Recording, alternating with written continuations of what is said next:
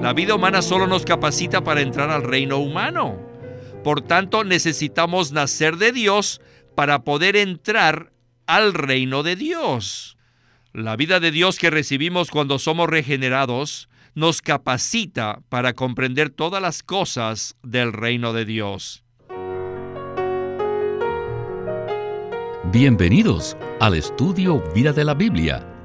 La Biblia es un libro de vida y esta vida es una persona viviente, el Cristo maravilloso y todo inclusivo. Los invitamos a que visiten nuestra página de internet radiolsm.com y allí podrán escuchar gratuitamente todos los programas radiales del Estudio Vida. En esta serie de programas del Estudio Vida estamos considerando el libro de Marcos y en el mensaje de esta ocasión exploraremos el tema del reino de Dios que nos presenta el capítulo 4. El verdadero Evangelio de Dios siempre produce como resultado el reino de Dios. En el capítulo 4 del Evangelio de Marcos hay cuatro parábolas acerca del reino de Dios.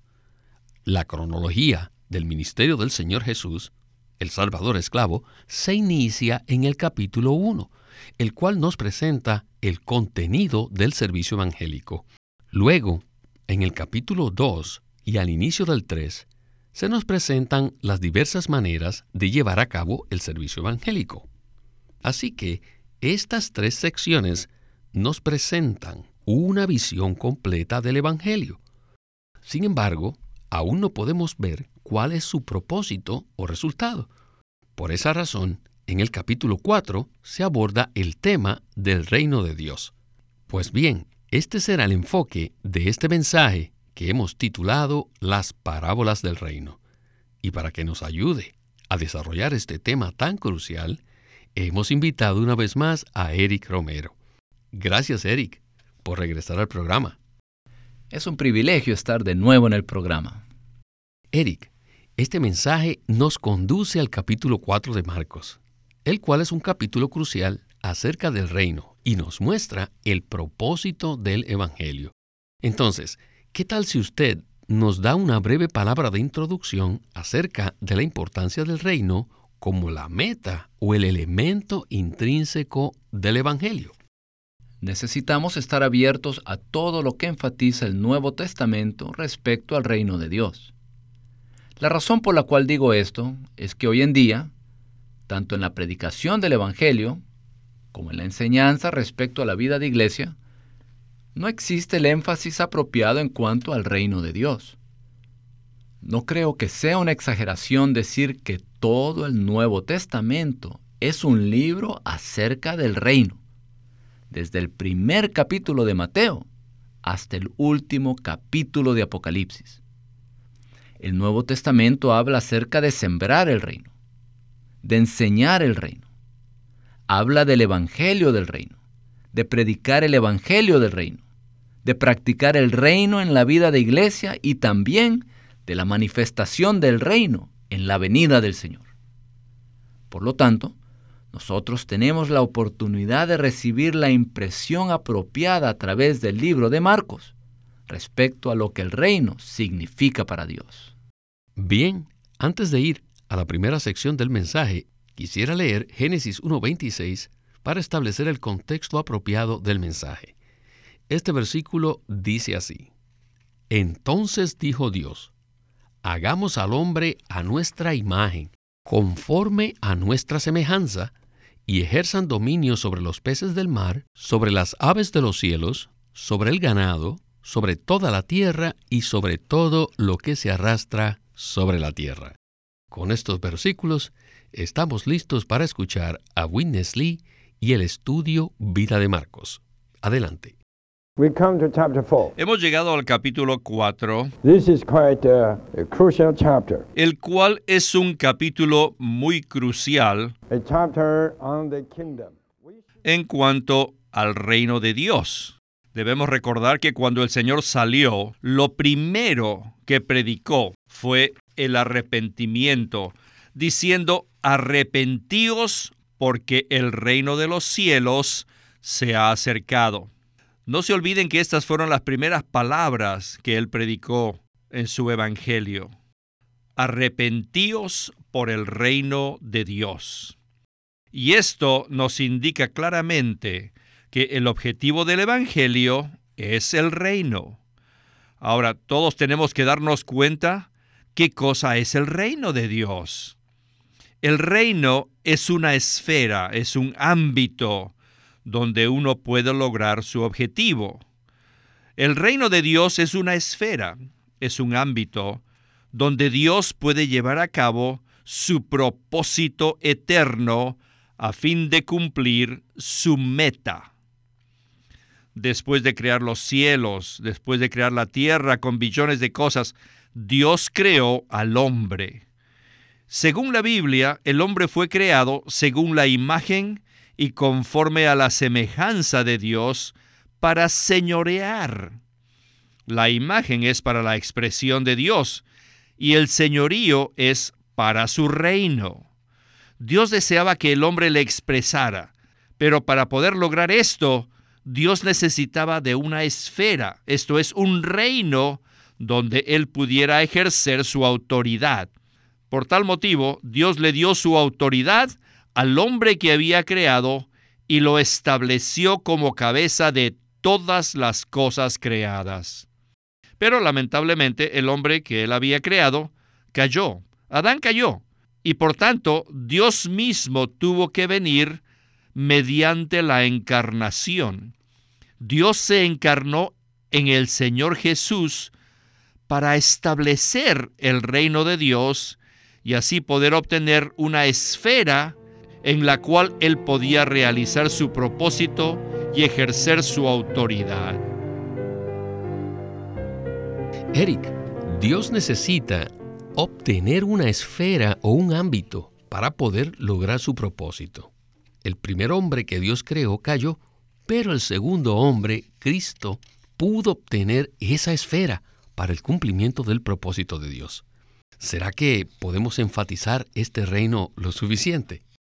La única manera en que podríamos enfatizar más esta esfera o reino sería hacerlo más allá de lo que Dios mismo lo hace. Y esto sería muy difícil de hacer.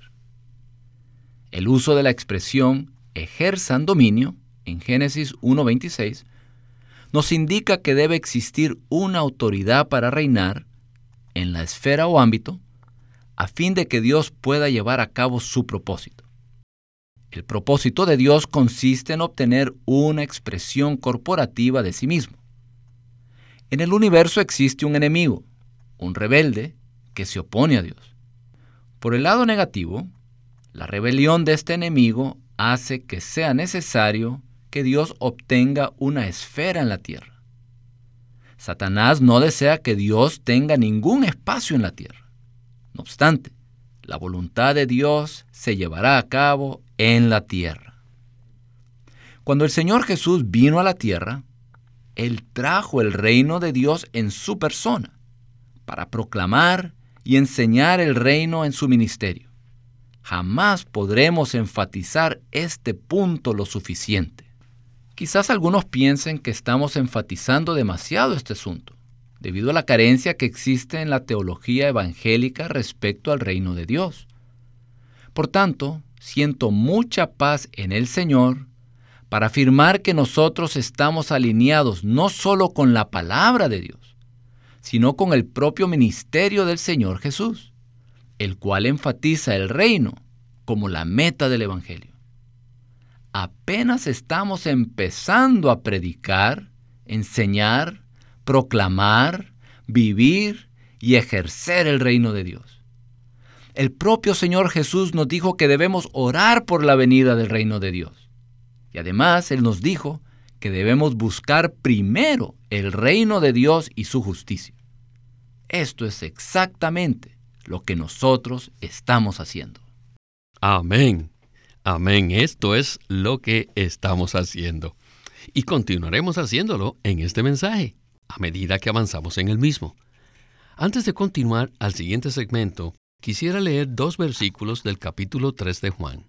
El versículo 3 dice, Respondió Jesús y le dijo, de cierto, de cierto te digo, el que no nace de nuevo no puede ver el reino de Dios. Y el versículo 5 continúa diciendo, respondió Jesús, de cierto, de cierto te digo, el que no nace del agua y del Espíritu no puede entrar en el reino de Dios. Regresemos de nuevo con Winnesley. Este libro de Marcos nos dice cuál es la meta del Evangelio. La meta del Evangelio es tener el reino. El reino de Dios es la meta del Evangelio. Y no solo eso, escuchen. El reino no solo es la meta del Evangelio, sino que además es el resultado del Evangelio. Cuando predicamos el Evangelio, ¿qué es lo que se produce como resultado?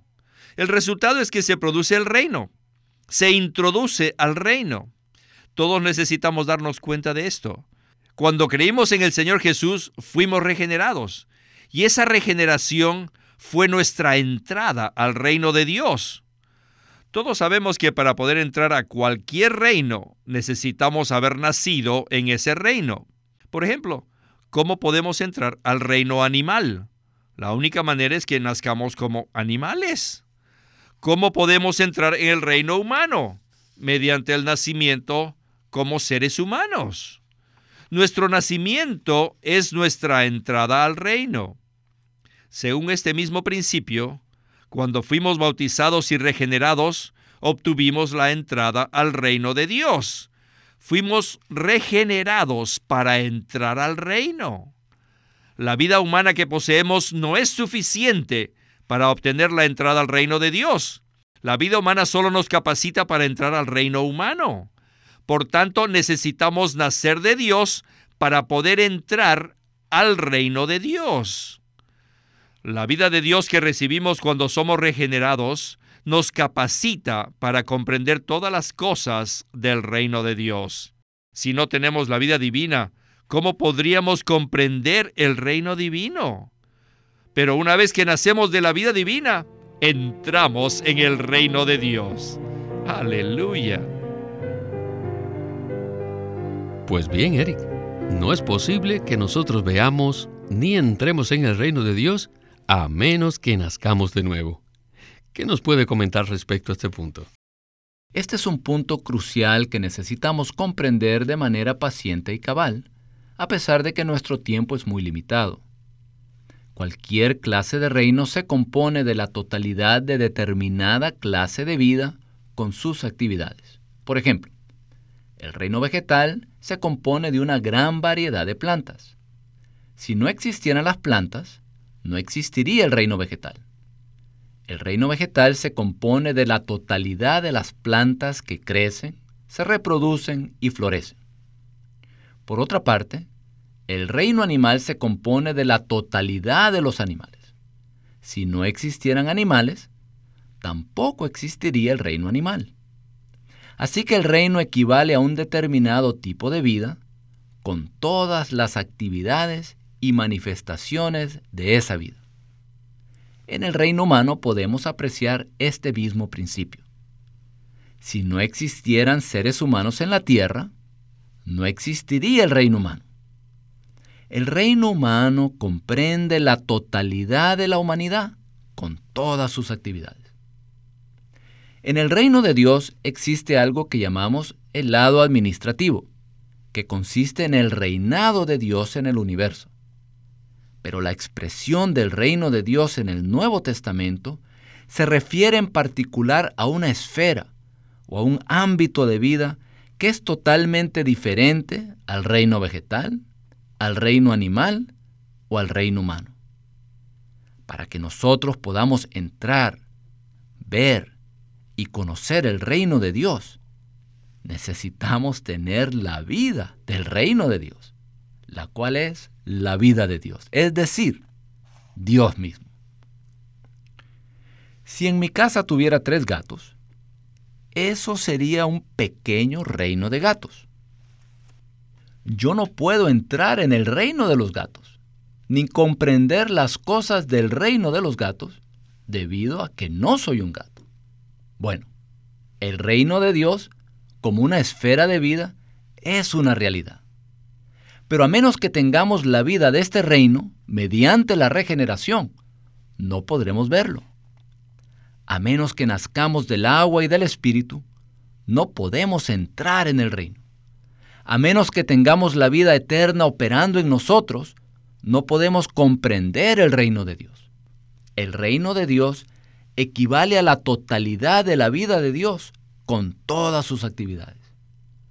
Cuando juntamos los versículos en Juan 3.3 y Juan 3.5, que dicen que para poder entrar en el reino de Dios se necesita nacer de nuevo, y juntamos esos versículos con los versículos del 14 al 16 del mismo capítulo, Juan 3, nos daremos cuenta que necesitamos tener la vida eterna, la vida de Dios, para poder ver y entrar en el reino de Dios. Necesitamos aclarar que el reino de Dios que se menciona en Juan 3 no equivale al cielo. El Señor no le dijo a Nicodemo que debía nacer de nuevo para ir al cielo. Nosotros debemos nacer de Dios, del agua y del Espíritu, para poder ver, entrar y ser parte del reino de Dios. Muchas gracias, Eric, por ese comentario tan completo. Puesto que nosotros hemos nacido de Dios, podemos ver y entrar en el reino de Dios como la esfera de la vida divina donde Dios tiene un ámbito para poder cumplir su propósito. Alabado sea el nombre del Señor. Bien, necesitamos avanzar ahora a la conclusión del mensaje, donde veremos cómo el reino de Dios se relaciona con la vida de iglesia actual. Escuchemos por última vez a Witness Lee. El Señor Jesús mismo predicó el Evangelio cuando le dijo a las personas que se arrepintieran porque el reino de los cielos se había acercado. Incluso les enseñó a sus discípulos a que oraran por este reino. Y después de un largo tiempo, nos cuenta la Biblia en Mateo 16 que un día, mientras el Señor adiestraba a sus discípulos, se los llevó a Cesarea de Filipo y les hizo una pregunta. ¿Quién dicen los hombres que es el Hijo del Hombre? Y Pedro lo reconoció como Cristo, el Hijo del Dios viviente. Esto quiere decir que el Hijo del Dios viviente fue designado el ungido de Dios, que es el Cristo. Pero, ¿para qué fue designado? Aunque Pedro no dio la respuesta, el Señor Jesús le dijo inmediatamente, sobre esta roca edificaré mi iglesia. Y luego les dijo, el reino. A ti te daré las llaves del reino de los cielos. En estos versículos, las palabras iglesia y reino de los cielos son usadas de forma intercambiable. Esto significa que para poder edificar la iglesia se necesita tener abiertas las puertas del reino. En otras palabras, se necesita abrir las puertas del reino de una manera práctica para poder iniciar la edificación de la iglesia. Maya. Como podemos ver, el reino es la esencia intrínseca del Evangelio. Predicamos el Evangelio para el reino, y el reino es una esfera divina para que Dios pueda llevar a cabo su plan. Esta esfera tiene como objetivo que Dios pueda ejercer su autoridad y llevar a cabo lo que tiene que hacer. No existe otra manera de que Dios pueda alcanzar su meta sino a través del reino. Eric, es muy impactante saber que no hay otra manera de que Dios pueda llevar a cabo su propósito sino a través del reino. Esto verdaderamente enfatiza la importancia del reino en el plan de Dios. Según los versículos en Mateo 16, claramente podemos ver que la iglesia y el reino son palabras intercambiables. ¿Será que podemos afirmar que la única manera en que Dios puede lograr su meta es a través de la iglesia hoy día? Por supuesto que sí, Víctor, siempre y cuando tengamos la comprensión apropiada de la relación que existe entre la Iglesia y el reino. La revelación del Nuevo Testamento respecto a este asunto se puede ver de la siguiente manera. Primero está la predicación del Evangelio del Reino. Nos arrepentimos debido a que el reino se ha acercado. Creemos en el Hijo de Dios, recibimos la vida eterna, nacemos de Dios y entramos en el reino de Dios, el cual es la esfera o el ámbito de la vida divina. Esta es la realidad del reino. Además, conforme a Mateo 16 y Mateo 18, existe una conexión muy cercana entre la práctica del reino y la iglesia. El Evangelio del reino nos introduce en el reino y la vida del reino produce la vida de iglesia.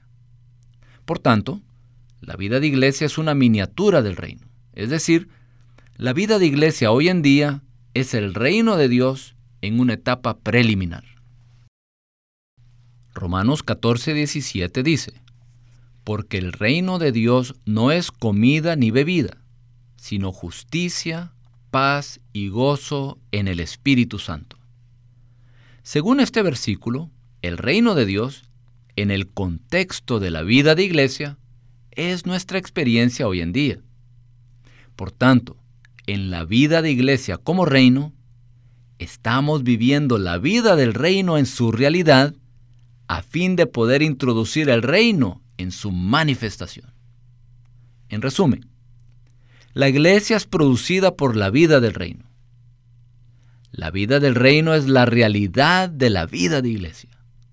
Y la vida de iglesia hoy en día es el vivir práctico en el reino. Así que nosotros, al orar y vivir en la vida de iglesia hoy en día, introduciremos el reino de Dios en la era venidera del milenio. Ahora bien, regresando a su pregunta. Sin la iglesia como reino en su aspecto práctico hoy en día, no existe la manera de que Dios pueda llevar a cabo su intención de traer el reino a la tierra. El reino de Dios vino primero con Cristo. Luego los apóstoles predicaron el Evangelio del reino, lo cual produjo la iglesia como realidad de la vida del reino. Al vivir en el reino, en la vida de iglesia hoy en día, haremos que se manifieste el reino de Dios en la tierra. Y la meta final de este proceso será introducir el reino en los cielos nuevos y la tierra nueva por la eternidad. El Señor ha ordenado en esta era que se lleve a cabo un paso crucial en este proceso, el cual es la edificación de la iglesia como cuerpo de Cristo. La iglesia es el reino e introducirá el reino. Es tiempo que veamos la relación que existe entre la iglesia y el reino de Dios para que podamos vivir en la vida de iglesia por causa del reino y para el reino. Eric, muchísimas gracias por esa respuesta tan completa. Es maravilloso poder ver que nosotros debemos predicar el Evangelio para el reino de Dios y que el reino de Dios es una esfera divina en la cual Dios puede llevar a cabo su plan, ejercer su autoridad y realizar lo que Él pretende hacer. Entonces, que todos nosotros seamos aquellos que vivimos en la vida de iglesia por causa del reino y para el reino de Dios. Y a usted, Eric, muchas gracias por su participación en el estudio Vida de la Biblia con Witness Lee. Y esperamos que regrese pronto. Gracias por invitarme. He disfrutado participar en este estudio vida. Este es Víctor Molina haciendo la voz de Chris Wilde. Eric Romero la de Ron Cangas y Walter Ortiz la de Winnesley.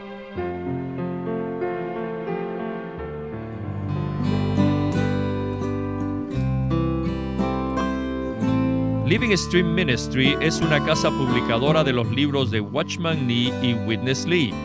Y queremos decirles que entre ellos hay uno titulado El Dios de Abraham, de Isaac y de Jacob. La vida cristiana se basa en las promesas irrevocables de Dios, el deleite de todo lo que Dios preparó para nosotros en Cristo y la transformación que resulta de la disciplina amorosa del Espíritu.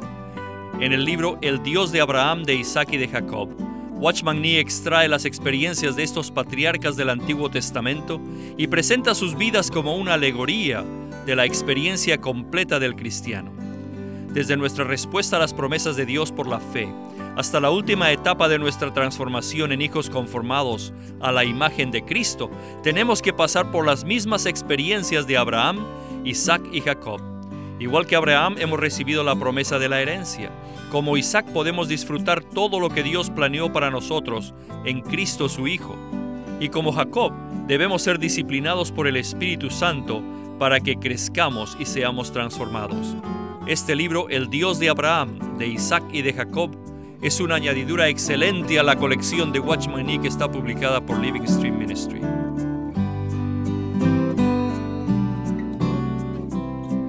Watchman Nee llegó a ser cristiano en la China continental en 1920, a los 17 años de edad, y ese mismo año comenzó a producir sus primeros escritos. En casi 30 años de ministerio se demostró claramente que él era un don especial que el Señor dio a su cuerpo con el fin de adelantar su obra en esta era. En 1952 fue encarcelado por su fe en Cristo y permaneció en la prisión hasta su muerte en 1972. Sus palabras, sus escritos, continúan siendo una rica fuente de revelación y provisión espiritual para el pueblo cristiano de todo el mundo. Queremos animarlos a que visiten nuestra página de internet libroslsm.com.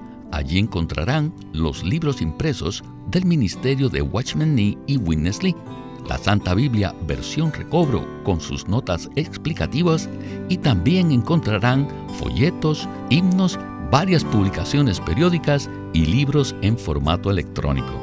Por favor, visiten nuestra página de internet libroslsm.com. Una vez más, libroslsm.com. Llámenos a nuestro teléfono gratuito 1-800-810-1149. 1-800-810-1149. Además, si desean, pueden comunicarse con nosotros enviándonos un correo electrónico a estudiovida.com arroba lsm.org. Una vez más, estudiovida lsm.org.